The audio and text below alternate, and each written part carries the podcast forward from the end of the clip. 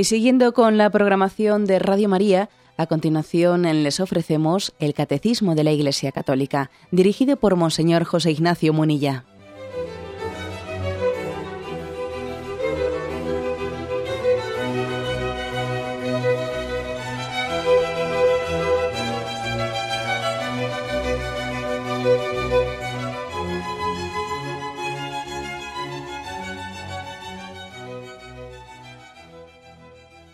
Un cordial saludo a todos los oyentes de Radio María. Un día más, con la gracia del Señor, proseguimos el comentario del Catecismo de nuestra Madre la Iglesia.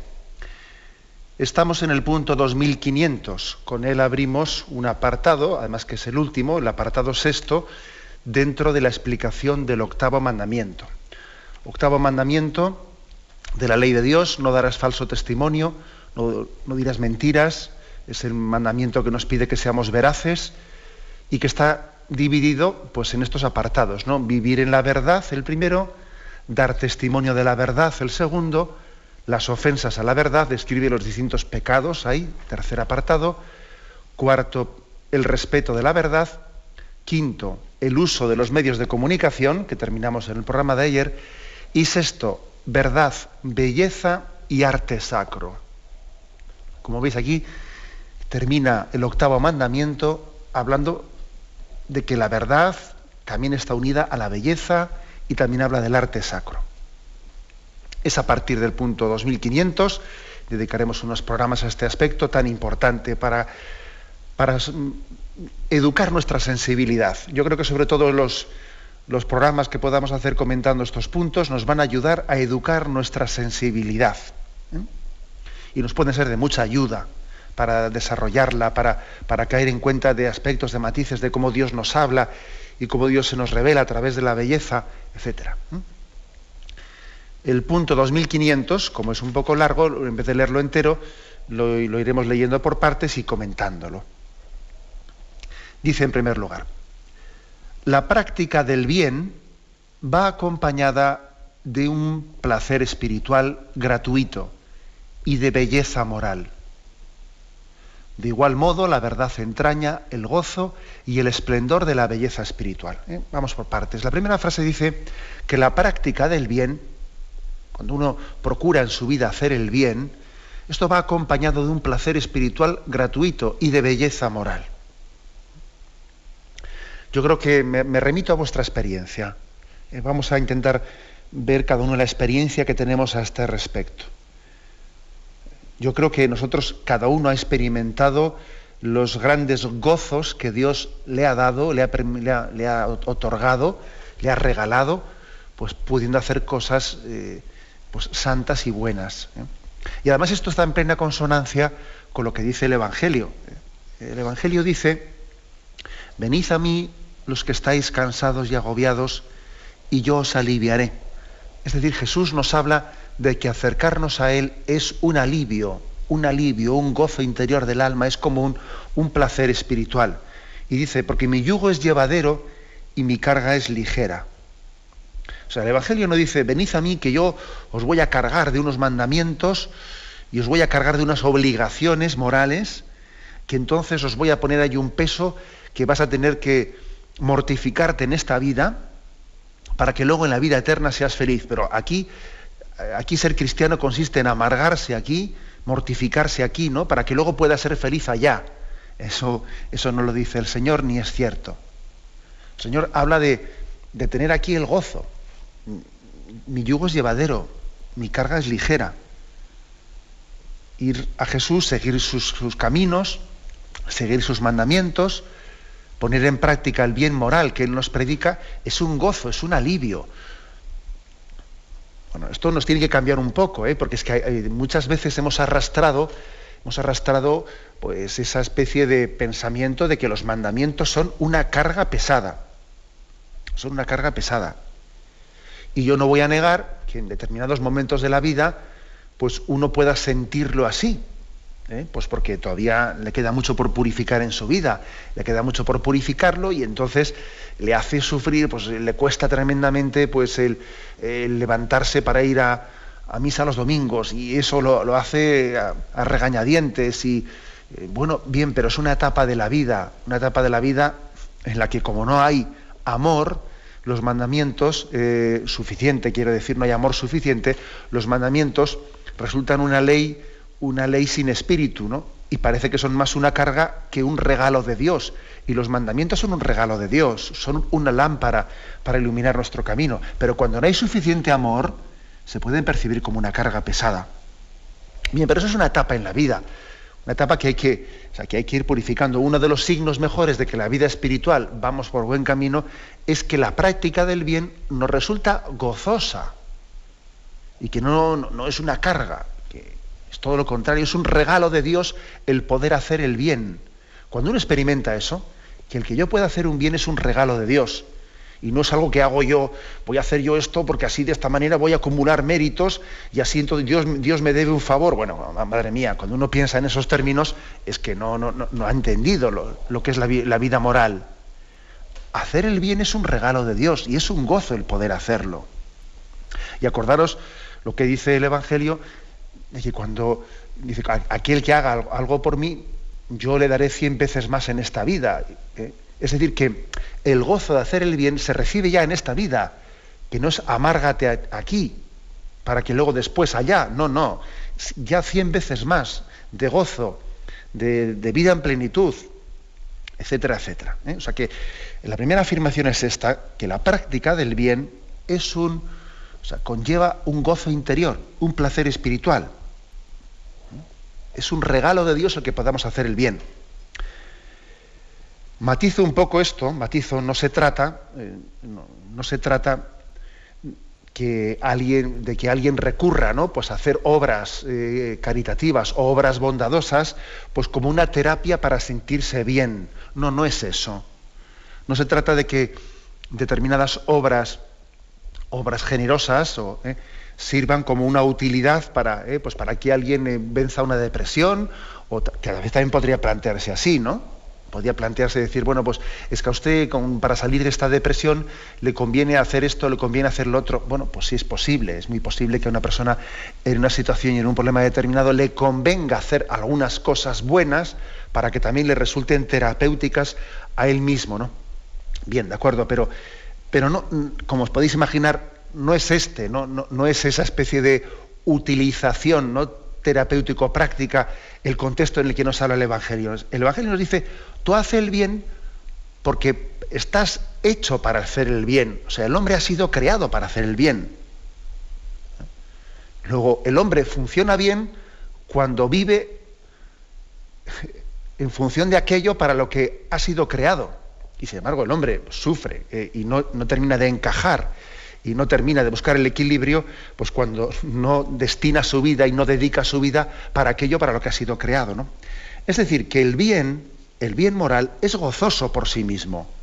Es gozoso, mientras que el mal, el mal es desquiciante. Eh, siembra amargura, siembra desazón. Sí, es verdad que eh, uno, siempre busca el mal bajo especie de bien y hace el mal queriendo buscar, pues eso, ¿no? Pues una solución de un problema que así se eh, piensa que va a ser más fácil, eh, o un placer determinado, o esto, lo otro, pues, cualquier cosa, ¿no? Pero el mal, aunque pueda siempre esconderse bajo, bajo cada capa de bien en sí mismo, en cuanto que, que le quitas esa capa, es desquiciante, es, amargo, es, es, es desazonante, ¿no? Entonces, la primera afirmación es que, la práctica del bien es un gozo interior, es un placer poder hacer el bien. A veces también esto se dice así, ¿no? Pues eh, gracias, no, pues eh, no, es un placer, se dice así, digamos, como una fórmula de cortesía, ¿no? No, el placer es mío, eh, es un placer poder, poderle hacer este favor, lo que sea, ¿no?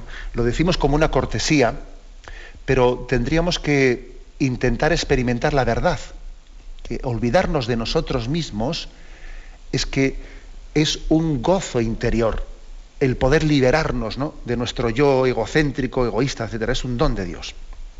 Dice más este, esta frase, dice que la práctica del bien es un placer espiritual y dice en segundo lugar que es también una belleza moral. que es una belleza moral? Vamos a ver, ¿qué es esto de una belleza moral? Pues que el bien la práctica del bien enamora, es que, es que atrae. enamora, ¿no? Cuando uno, cuando uno ve, por ejemplo, una familia, una familia gozosa, entregada a sus hijos, que los ves por ahí, pues cómo se organizan, y ves unos padres totalmente dedicados a sus hijos, no digamos nada cuando son una familia numerosa, y los ves ahí cómo se eh, organizan, cómo llevan a toda la tropa de la, y con un gozo y una alegría, una familia plenamente dedicada, es que eso enamora, eso, eso atrae. Estoy seguro que muchos oyentes se sienten identificados cuando, cuando digo esto, ¿no? Pues es verdad, yo cuando veo a esos vecinos digo, qué, alegría, qué gozo verles así, ¿no? Porque les ves hacer el bien, les ves entregados de cuerpo y alma a sus hijos, ¿no? Te daría mucho menos gozo, pues si les vieses en vez de entregados al hijo, no, que te toca a ti, que a mí yo hoy mi día libre, que no sé qué, eso, eso no, no, es tan bello, no es tan bello. Lo que es bello es ver, pues un, pues eso, este, he puesto este caso concreto, ¿no? Pero lo que es bello es ver un proyecto familiar en el que todo el mundo se olvida de sí mismo eh, y todo el mundo pretende hacer feliz a los otros, ¿no? Eso, eso es mi bello, eso es mi atrayente, eso enamora. ¿eh? O, por ejemplo, enamora ver un misionero, conocer a un misionero que es capaz de dejarlo todo, de dejar su, casa, sus comodidades y, entregar lo mejor de, de sí mismo pues para los pueblos para la evangelización de los pueblos, para llevar a Jesucristo a quienes no lo conocen, para llevar también tantos proyectos en favor de los más pobres, eso, eso enamora, ¿eh? eso enamora, ¿no? Y además enamora porque uno dice, fíjate, si yo estoy siempre pensando en mí mismo, y eso en el fondo a mí me hace triste, ¿no?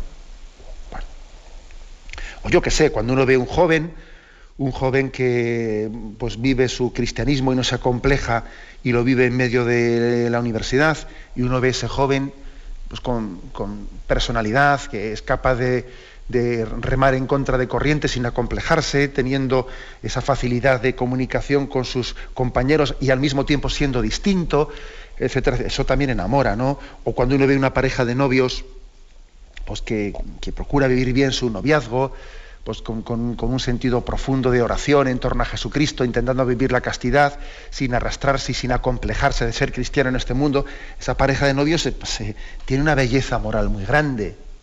Tiene una belleza moral muy grande, ¿no?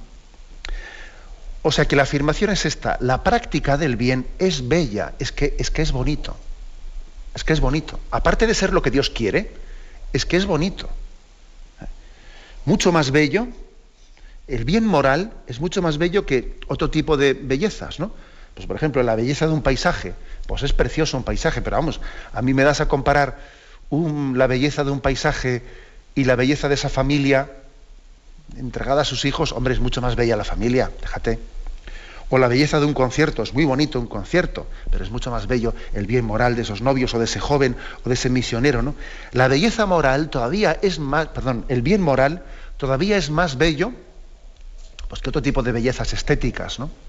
como pueden ser eh, la música, la pintura, es más bello el bien moral, porque está más ligado al hombre, ¿no? Y, lo más bello de la creación es, el hombre, lo más bello de la creación es Jesucristo. Es la cumbre de la belleza, ¿no? La belleza salvará al mundo, ¿no? Cristo, Cristo es la belleza. ¿eh? Y entonces en Él vemos esa belleza máxima, ¿no? Bueno, por contraste, aquí el, catecismo nos remite a un punto al, 1864, que podría parecer, mm, pues, aquí por qué han metido este punto, ¿no?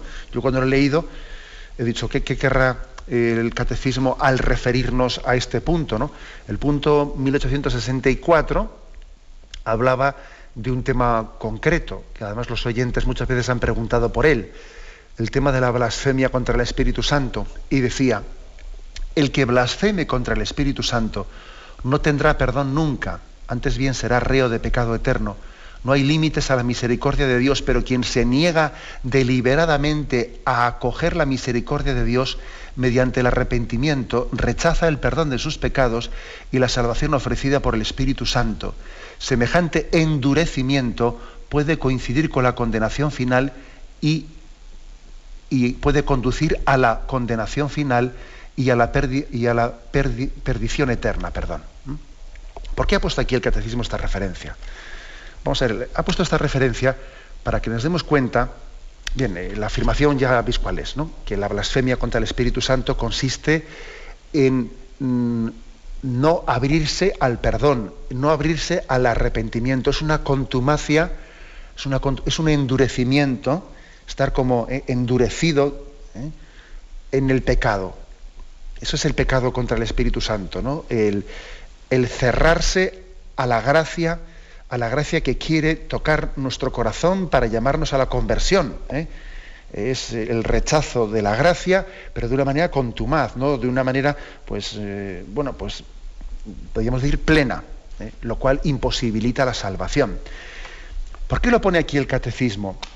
Porque después de haber dicho que la práctica del bien es un placer y es una belleza moral, etcétera, lo contrasta con esto, es decir, cuando alguien se cierra a la gracia y, rechaza el bien en su vida, se construye su propio infierno.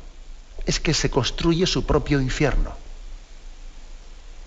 Y es que además es un infierno en el que él mismo ejerce de carcelero, porque él tiene la llave, él tiene la llave de esa cárcel, que es abrir su corazón al arrepentimiento, pero él ejerce de carcelero, ¿no? Y es tremendo, ¿no? Porque yo creo que no hay peor infierno, no hay peor cárcel en la que tú eres tu propio carcelero. Entonces, este es el contraste. Odio lo que yo mismo provoco y sin embargo lo sigo provocando, ¿no? que, que es mi, soberbia, mi rechazo del bien. Por contraste, el catecismo ha introducido esta reflexión. ¿eh? Esta reflexión, el, el, bien es un gozo y el mal es desquiciante, es que, es que amarga al hombre, es feo, el mal es feo y el bien es bello. Es la afirmación, ¿no? afirmación máxima que aquí se quiere hacer. Tenemos un momento de reflexión y continuamos enseguida.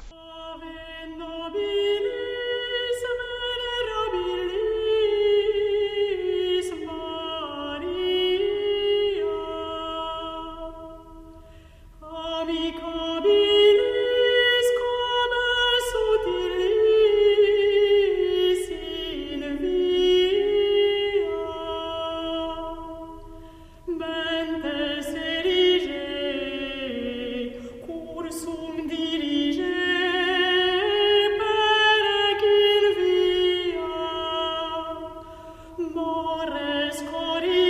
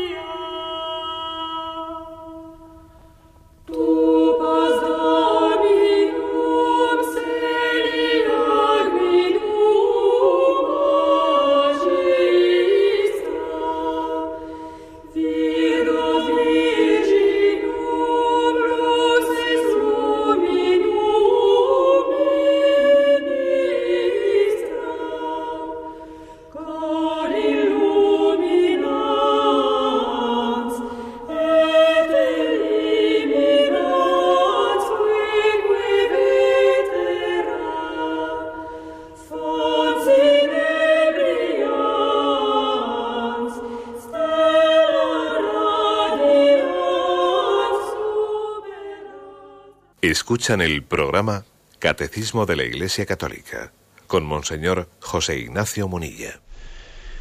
Damos un paso más en este comentario del punto 2500 en el que hoy nos encontramos, después de haber afirmado el catecismo que la práctica del bien, el bien moral, pues, conlleva un placer espiritual y una belleza, que el bien es un gozo y que el bien es bello. ¿Eh? Después de esto da un paso más. Y ahora habla ya no del bien, sino en la siguiente frase defiende lo que es la verdad. De igual modo, la verdad entraña el gozo y el esplendor de la belleza espiritual. La verdad es bella por sí misma. Bueno, también vamos a afirmar esto, que igual puede costar entender más que lo anterior, ¿eh? me vais a entender ahora, pero puede costar entenderlo. Eh, o sea, que también la verdad entraña gozo y belleza, y la verdad es bella por sí misma. Bueno, esto lo entendemos muy fácilmente si hablamos de verdad con, mayúsculas. Dios es la verdad, Cristo es la verdad. Y dicho así, mm, es fácil entender que la verdad es bella por sí misma y que entraña gozo, ¿no? etcétera. Pero claro, cuando ya la verdad no es tan con mayúsculas, como es Dios, etcétera, ¿no? Y luego hay otra serie de verdades que nos pueden costar más, eh, pues hay que hacer mayor esfuerzo, pero sin embargo mantenemos la afirmación. Porque esas verdades que son con minúscula, si son verdades, también son un reflejo de la verdad con mayúscula. Entonces, pues yo qué sé, ¿no? Pues uno, uno dice, pues vamos a ver, cuando alguien en medio de una situación en su vida de gran confusionismo, de duda, de desorientación, no sabe descubrir lo que es la verdad o la mentira y está sufriendo ¿no? en medio de, bueno, pues de ese confusionismo porque camina en tinieblas, cuando llega a descubrir la verdad, dice, bueno, esto quiere Dios de mí. Y eso, a eso se refiere aquí cuando se dice que la verdad es bella por sí misma. Aunque igual me pueda costar, ¿eh? me puede costar esa verdad, pero es, pero es liberadora. La verdad si es verdad, es reflejo de la verdad de Dios. Luego, eh, la aceptación, la acogida de esa verdad es bella, es gozosa. Es gozosa. El que uno diga, bueno, esto quiere Dios de mí.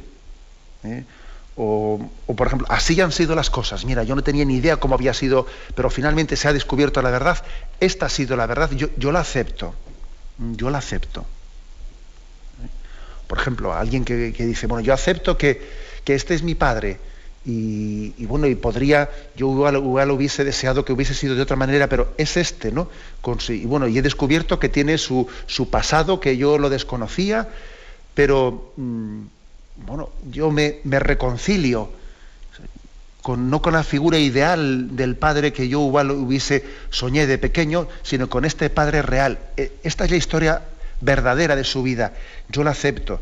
Esa verdad, esa verdad es gozosa, porque la verdad nos hace libres ¿eh? y es liberadora para nosotros. ¿eh?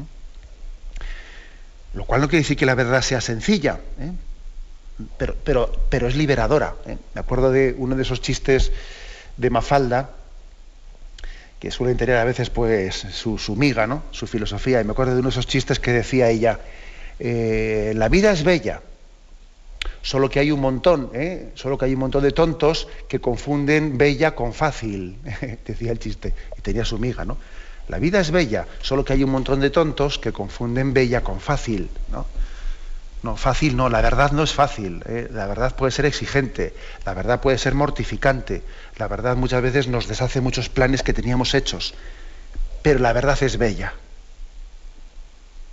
La verdad es bella. Bueno, esta es la, afirmación. Es bella por sí misma, dice. Por sí misma. Es decir, voy a confiar en la verdad. Eh, no, no si me resulta práctica, no si me viene bien ahora. No, no la verdad es, es bella. Por sí misma. Imaginaros, por ejemplo, eh, esto, aplicar esto a, pues a una mujer, a una chica que está embarazada, que está embarazada y no había buscado ese embarazo, y tiene pues un momento de crisis interior tremendo, ¿no? Y dice, ¿y ahora qué hago yo? Y pues esto no estaba en mis planes, y esto y lo otro, y empieza a tener pues dudas interiores, incluso tentaciones de abortar, etcétera, ¿no? Eh, este principio, este principio básico que estamos aquí diciendo, le tiene que ayudar mucho para discernir. La verdad es bella por sí misma. Mira, eh, eh, esa vida que hay dentro de ti, es bella por sí misma, es una verdad. O sea, tú no puedes discernir como si esa verdad no existiese. Ay, es que esto me rompe todos los planes. Sí, sí, bueno, vamos a ver, ¿no? Vamos a ver. No, construyas tu vida de espaldas a la verdad. Afronta la verdad. Acógela. Vas a ser feliz acogiendo la verdad, no haciendo como si no la has visto, ¿no? Como la avestruz, ¿no? que se nos ha dicho pues eso, que cuando viene el lobo mete la cabeza bajo el ala y dice que no hay lobo, que no hay lobo, que sí, que hay lobo que hay, que hay verdad y tienes que afrontarla. A veces puede parecer lobo, pero no lo es. es. Es verdad. Y la medida en que es verdad es reflejo de la verdad de Dios. Y te liberará. Y lo que ahora tú percibes como algo que te agrede, no, te agrede. No, no, te resistas frente a, lo que es el reflejo de, de la bondad de Dios. ¿eh? esta es la manera de pensar. No tenerle miedo a la verdad que se haga la verdad, a ver, que se haga la verdad, que haya luz y taquígrafos, no tenerle miedo a la verdad. Este es el estilo, el estilo cristiano, ¿no? Damos un paso más. ¿eh? Y continúa diciendo aquí el catecismo. La verdad de la palabra, expresión racional del conocimiento de la realidad creada e increada, es necesaria al hombre, dotado de inteligencia. Pero la verdad puede también encontrar otras formas de expresión humana, complementarias, sobre todo cuando se trata de evocar lo que ella entraña de indecible, las profundidades del corazón humano, las elevaciones del alma, el misterio de Dios. Bueno, lo dejo aquí y hago un comentario. Aquí mm, el catecismo dice, eh, aquí hablamos de que la verdad es bella, ¿no? Generalmente la verdad también se expresa por palabras, pero dice que además de las palabras también hay una, una serie de verdades en las que la palabra se puede llegar a quedar corta. Bueno, lo primero, que la verdad generalmente se expresa por palabras, es algo que, que no hay que decirlo con la boca pequeñita y luego pasar a lo siguiente. No, no, digámoslo con la, con la boca grande también, porque es que somos mm, seres racionales ¿eh? y tenemos que darle gran importancia al valor de la palabra, a la capacidad de raciocinio que Dios nos ha dado. Y creo que es una gran carencia de esta generación, me lo habéis escuchado más de una vez, creo que es una gran carencia eh, lo poco que se utiliza el raciocinio, se utiliza muy poco. Se dice que nuestra cultura es racionalista. Hombre, racionalista dependiendo de qué entendamos por racionalismo, ¿no? Si es racionalista en el sentido de que pueda estar cerrada a, unos valores del espíritu, ¿eh? los valores espirituales, ¿no? Pero no es racionalista en el sentido de que utilice mucho la razón. No, no, en ese sentido no es racionalista. En ese sentido tenemos una cultura más bien de tipo emotiva, sentimentalista, etcétera. Aquí se, estamos en una, eh, cultura que enfatiza eh, todo, lo, sentimental en detrimento de lo racional. ¿eh? O sea que deberíamos utilizar más y mejor la palabra, el raciocinio, para conocer la verdad y nos ayudaría muchísimo. Y creo que la, Iglesia pues es hoy en día uno de los grandes garantes y, defensora de la razón. Fijaros bien, la Iglesia que quizás tiene como lo más específico la defensa de la fe, hoy en día la Iglesia me parece que es, pues podríamos decir, en este momento de, la crisis de la filosofía, etcétera, una de las mayores defensoras y garantes de la razón. Me remito a los muchos discursos del Papa, como en Ratisbona, o como aquel discurso en su visita a París, a la Academia de París, etc., la Iglesia ha sido una gran defensora de la razón. Bien, pero aunque esto es así, aquí este punto del catecismo dice, pero es que la verdad puede también encontrar otras formas de expresión, sobre todo cuando se trata de evocar las profundidades del corazón humano, las experiencias espirituales, el misterio de Dios, ante las cuales la palabra se puede quedar corta. Se puede quedar corta.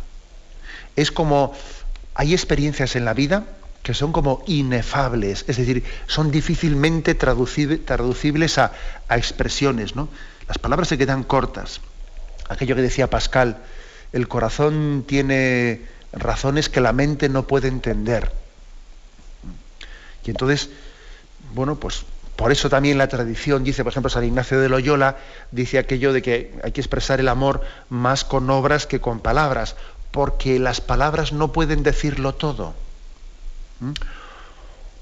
O también a veces eh, hay experiencias interiores, experiencias espirituales que se expresan mejor con gestos que con discursos. ¿Mm? También de ahí la importancia pues, de los gestos, de los simbolismos, por ejemplo, en la liturgia la liturgia se expresa, con palabras, pero también se expresa con signos.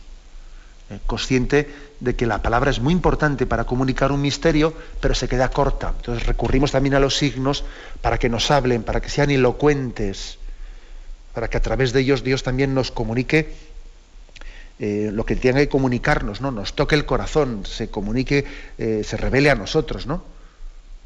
Estamos recurriendo también a signos. Tampoco es bueno eh, pues, enfatizar de una manera excesiva los signos en detrimento de la palabra. No, tiene que haber un equilibrio entre, entre palabra y signos. Pero lo que está claro es que bueno, hay misterios, especialmente las, las experiencias interiores en nuestra vida, o las experiencias espirituales o la experiencia de Dios en la que la palabra, siendo necesaria, se queda corta. Se queda corta. Y entonces eh, echamos también mano hasta de la experiencia estética, de la experiencia estética, para eh, intentar expresarnos. Porque nos hemos quedado cortos, ¿no? Nos hemos, nos hemos, quedado cortos. Entonces necesitamos hacer un gesto, un gesto de belleza, de, simplicidad, en el cual se transparente lo que queremos decir, porque la palabra, la palabra la hemos utilizado, pero se nos ha quedado corta. Eso es lo que quiere decir aquí, ¿eh? este, eh, esta reflexión del catecismo. Tenemos un momento de reflexión, continuaremos enseguida.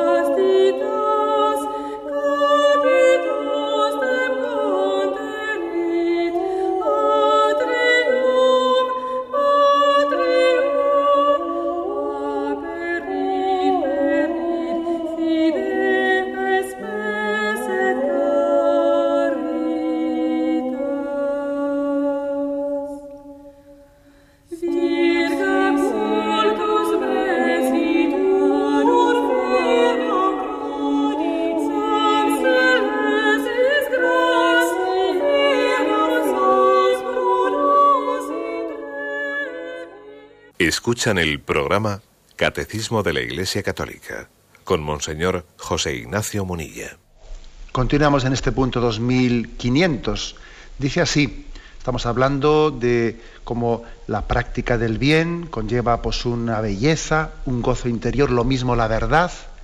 La verdad lleva un gran gozo, es bella por sí misma, Dice también el catecismo, ha dicho anteriormente, cómo generalmente esa verdad es expresada por palabras, pero no solamente por palabras, que las palabras se quedan cortas y hay también otras formas de expresión de la verdad. ¿no?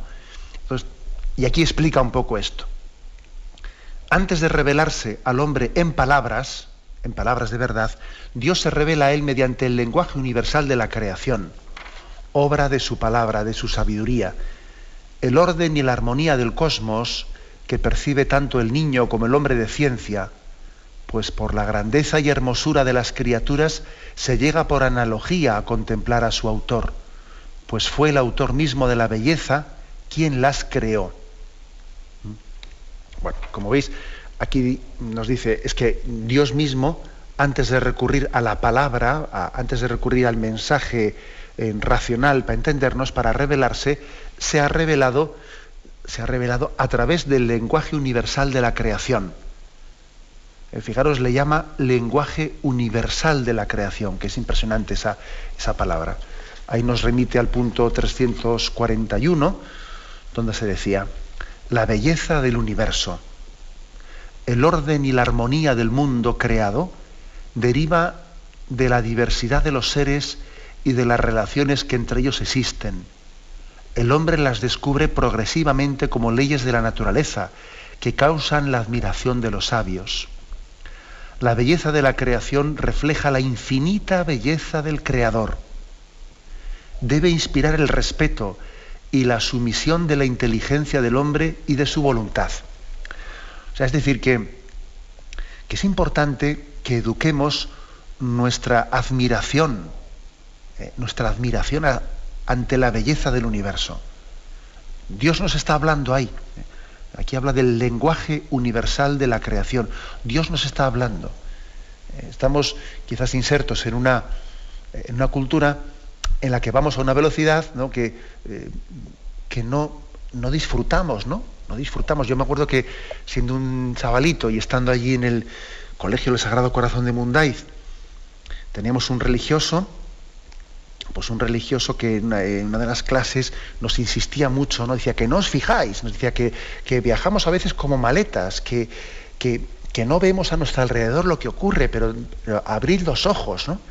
Abrir los ojos y, y ser sensibles hacia todo lo que el Señor ha puesto a nuestro alrededor, ¿no? No podemos acostumbrarnos, no podemos acostumbrarnos a, ver la belleza de la creación del mundo, del universo, como si eso hubiese estado ahí siempre, ¿no? Como si eso fuese, es como si uno dijese, bueno, oye, yo siempre que me levanto tengo la mesa puesta, ¿no?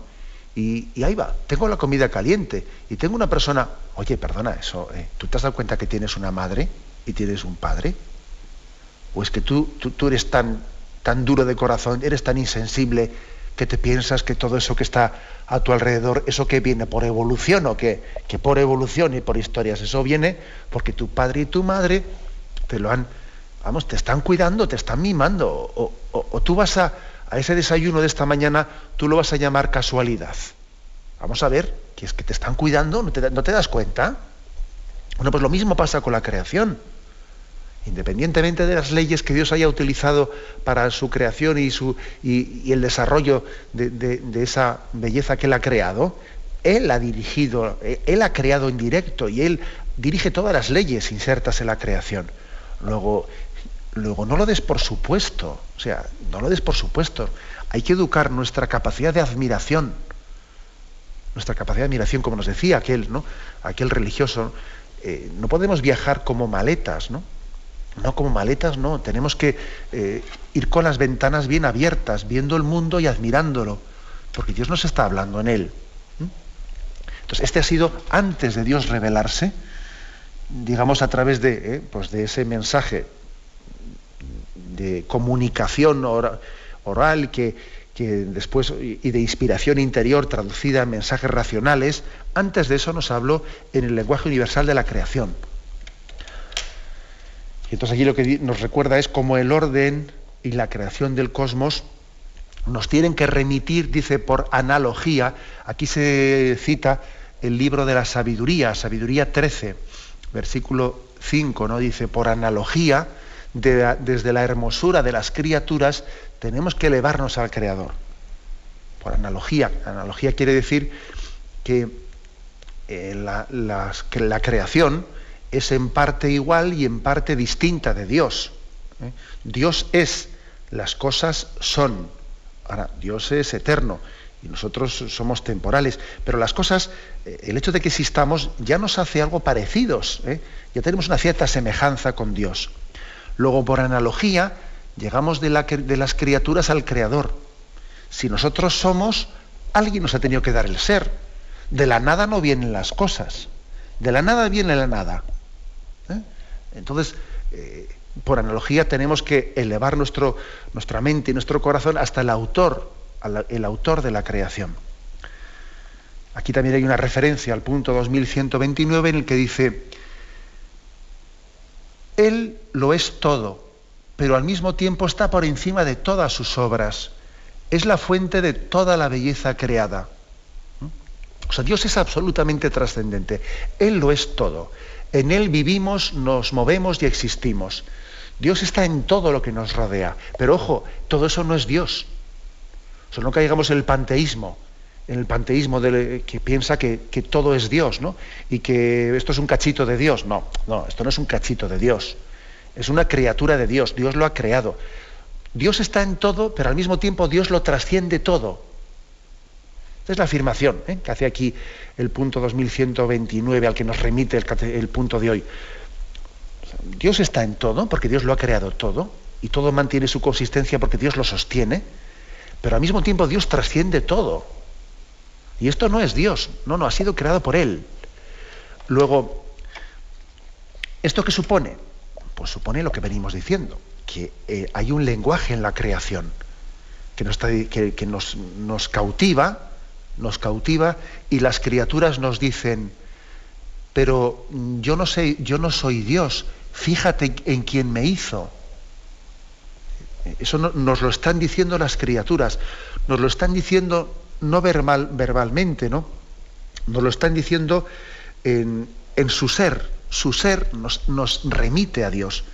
No te fijes en mí, eh, o mejor dicho, fíjate dentro de mí en quien me ha creado. ¿no? Ese es el lenguaje de las criaturas.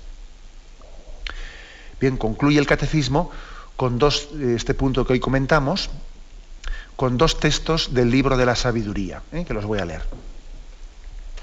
La sabiduría es un hálito del poder de Dios, una emanación pura de la gloria del Omnipotente, por la que nada manchado llega a alcanzarla. Es un reflejo de la luz eterna, un espejo sin mancha de la actividad de Dios, una imagen de su bondad. La sabiduría es en efecto más bella que el sol, supera todas las constelaciones, comparada con la luz, sale vencedora, porque a la luz sucede la noche, pero contra la sabiduría no prevalece la maldad. Yo me constituí en el amante de su belleza. Es decir, aquí el libro de la sabiduría puede ser, puede y debe de ser leído, ¿no? Eh, pues a distintos niveles. En el fondo la sabiduría, la sabiduría está hasta personalizada en el verbo, en la segunda persona de la Santísima Trinidad. Esa sabiduría que evoca eh, este libro, eh, que es uno de los últimos libros del Antiguo Testamento, de la Revelación, ya nos está hablando de Jesucristo que está, está ya por llegar. ¿Mm? Pero también la sabiduría, eh, en primer lugar, la aplicamos al mismo Jesucristo, ¿no? en el libro de la sabiduría. Ahí cuando dice que la sabiduría es en efecto más bella que el sol, supera todas las constelaciones, comparada con la luz sale vencedora, se refiere al mismo Jesucristo. ¿no? Pero también, además de personalizar al mismo Jesucristo, entendemos también la sabiduría como eh, esa, esa, analogía a la que me refería yo antes, ¿no? Es decir, ese don de Dios por el que desde las criaturas nos elevamos al Creador. La sabiduría también es el don, es la gracia de Dios que nos permite entender el mundo, entender eh, la creación, entender nuestra vida en inserto dentro del plan de Dios y ver en todo la providencia de Dios y ver en todo las huellas de Dios y ver en todo cómo Dios nos conduce, ver el hilo de su amor que conduce nuestra historia. Esa también es la sabiduría. Es la sabiduría que nos permite que al final toda la historia de nuestra vida eh, la comprendamos como naciendo de Dios y siendo destinada para la gloria de Dios. De Dios venimos y a Dios volvemos. Esa también es, esa, también es una manera de entender ese término de la sabiduría.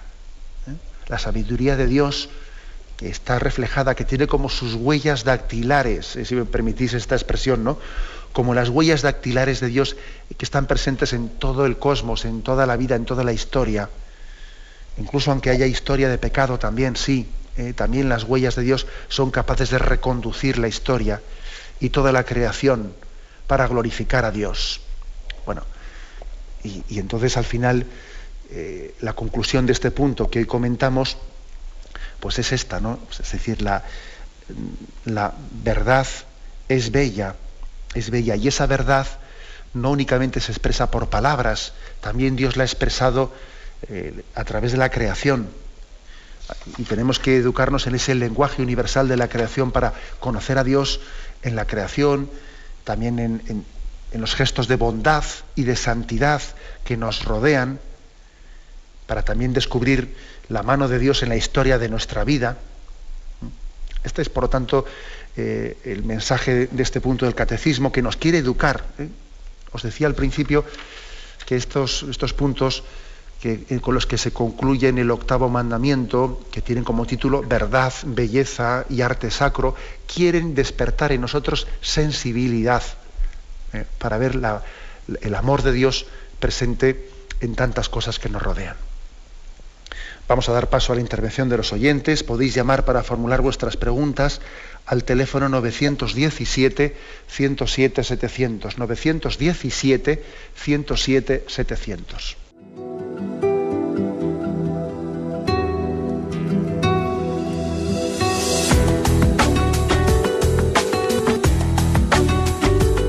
Ya estamos inmersos en el verano, la estación que la mayoría escoge para el descanso anual. Tiempo para el ocio, para visitar a los amigos y parientes más alejados o simplemente para dejar de hacer aquello que hacemos durante todo el año. Para unos la costa, para otros la montaña y para muchos el mismo hospital, la misma residencia o simplemente su vivienda habitual. Para nosotros el verano es un tiempo de mayor esfuerzo si cabe. Debemos cubrir las ausencias de nuestros compañeros sin que la programación se resienta, porque Radio María no descansa en verano. Nuestro compromiso es emitir para que todos los hermanos que se desplazan continúen escuchando sus programas favoritos y para que quienes no pueden viajar disfruten los espacios habituales como cualquier día del año. Colabore con nosotros. Ingrese su aportación en cualquier sucursal del Banco Popular o en sus filiales en la cuenta de la Asociación Radio María. También pueden hacerlo por transferencia bancaria, giro postal o cheque a nombre de Asociación Radio María, enviándolo a Radio María, calle Princesa número 68, segundo E, 28008 de Madrid. Radio María, la fuerza de la esperanza.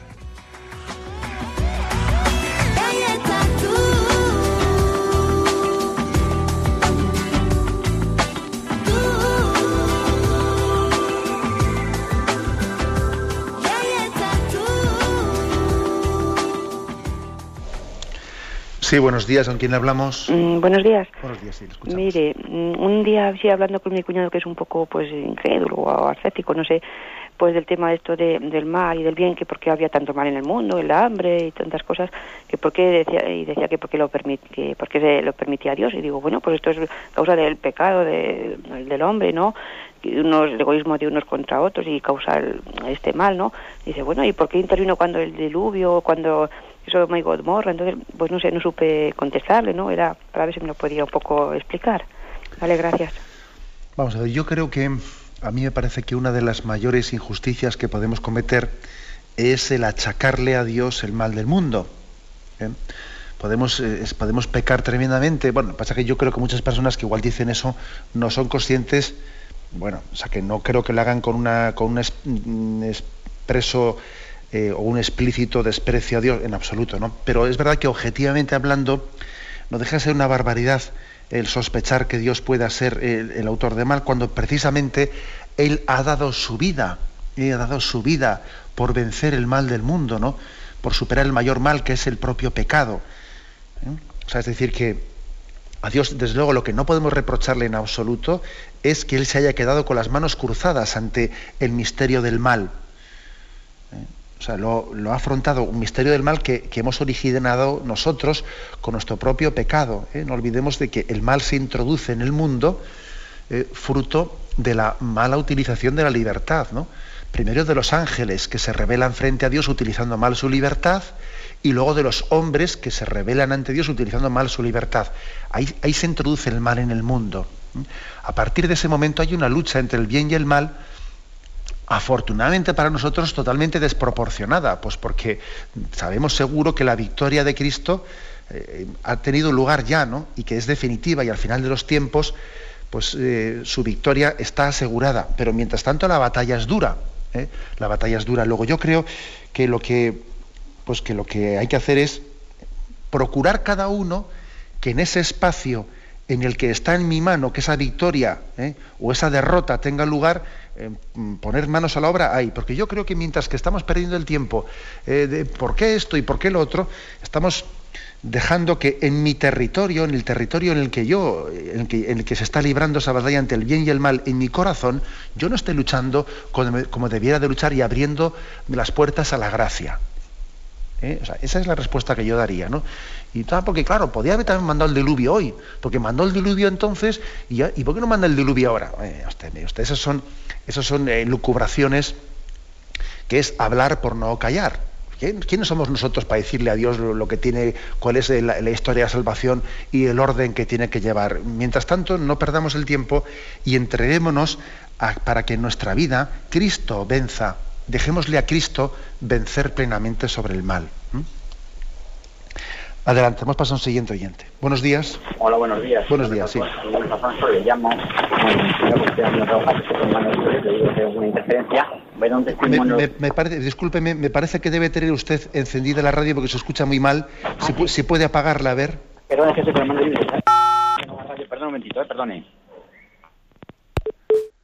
Bueno, me parece que se ha cortado. Era una llamada, desde luego, que, que era bastante complicada. A ver si se puede retomar. Damos paso a otra llamada. ¿Sí? Sí, buenos días, le escuchamos. Hola, buenos días. Adelante. Pues mire, estoy oyendo eh, todo lo que está diciendo usted sobre la sabiduría y bueno, lo oigo todos los días y es una bendición de escucharle. Entonces, bueno, esta mañana quería participar porque me ha tocado un poquito más. Entonces yo quiero hablar sobre la sabiduría, que es un don de Dios, porque vamos a ver, eh, desde el día que Dios actúa en mí, yo tengo una sabiduría que eso no viene de mí.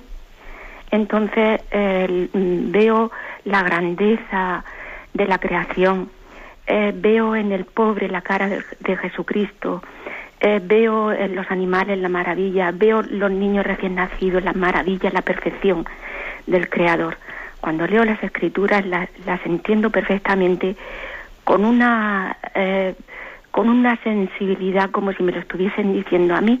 Yo antes leía las escrituras y decía qué historias más bonitas, qué bonitas son, pero desde que Dios me tocó y me tocó fuerte, la sabiduría actúa a mí, porque es, yo lo tengo clarísimo, es un don de Dios, de hecho es un don del Espíritu Santo. Pues muchas gracias. Gracias a usted.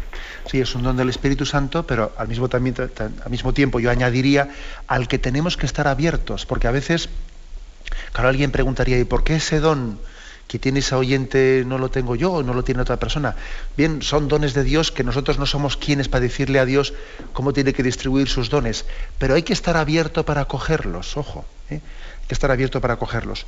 De su testimonio yo destacaría esto, ¿no? Cómo, pues, cuando, por ejemplo, antes, eh, pues, eh, ciertas, por ejemplo, la Sagrada Escritura le decía poco, o la belleza de la creación le decía poco, o ver un niño, etcétera, etcétera, pues ahora le dice mucho más, porque de alguna manera esa sabiduría de Dios le permite ver, eh, ver el mundo, ver la existencia con los ojos de Dios.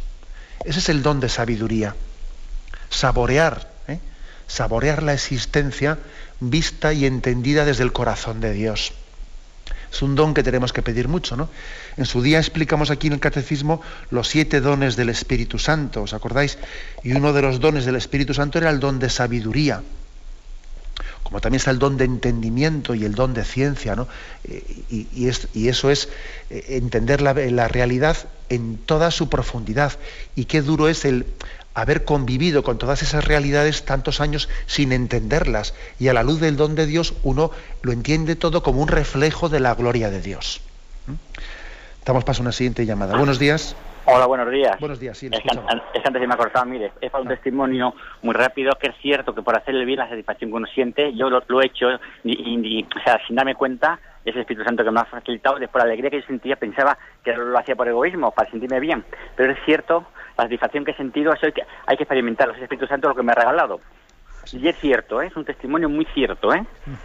O sea, que lo, que he hecho, dejándolo mío por los demás, lo que fue recibido, bueno, es, superior a cualquiera, eso hay que experimentarlo. Y, no quiero molestarle por el tiempo, ¿eh? Muchísimas gracias por su testimonio. Pues sí, el oyente, pues de una manera discreta, él dice, bueno, yo lo que Dios me ha concedido hacer, porque encima el poder hacer el bien es un don de Dios, ¿no? Pues yo si yo he podido dejar lo mío en función de los demás y me he olvidado de mí mismo y he hecho este bien, yo mayor alegría interior no he podido tener, ¿no? Mientras que nosotros pensamos lo contrario, es que si hago esto me quedo sin ello. Resulta que te desprendes de una cosa y Dios te da cien veces más en esta vida, de gozo interior y de alegría, ¿no? Esto yo creo que cada uno de nosotros puede, puede hacer la experiencia, debe de hacer la experiencia. Si no, si no la hacemos, no seremos felices.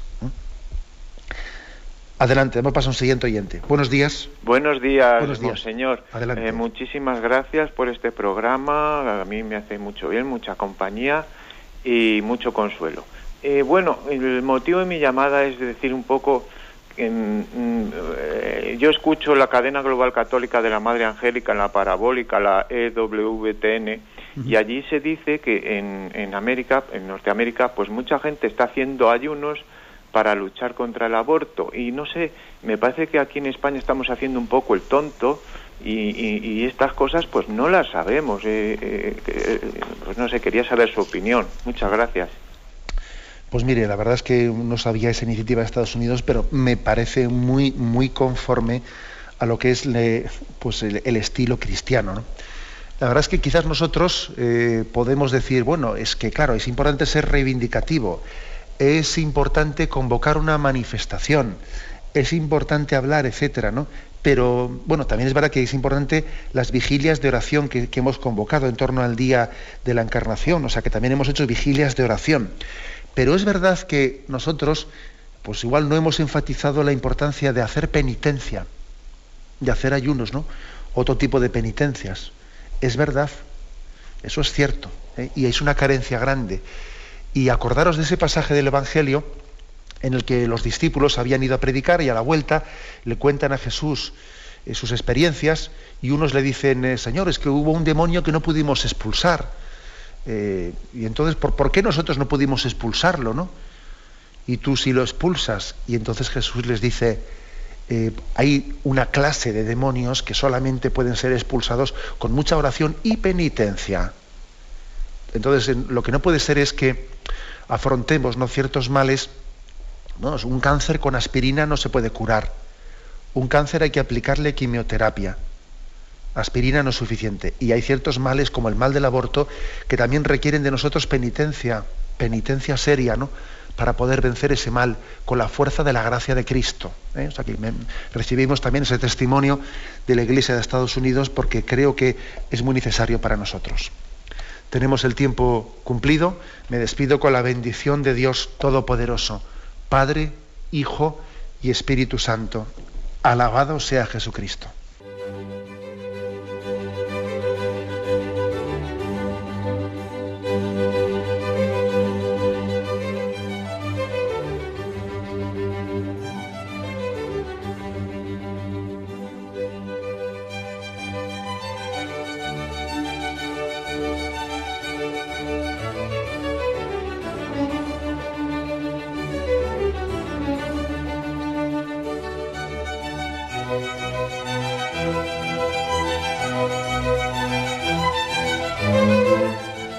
Han podido escuchar en Radio María el Catecismo de la Iglesia Católica, dirigido por Monseñor José Ignacio Munilla.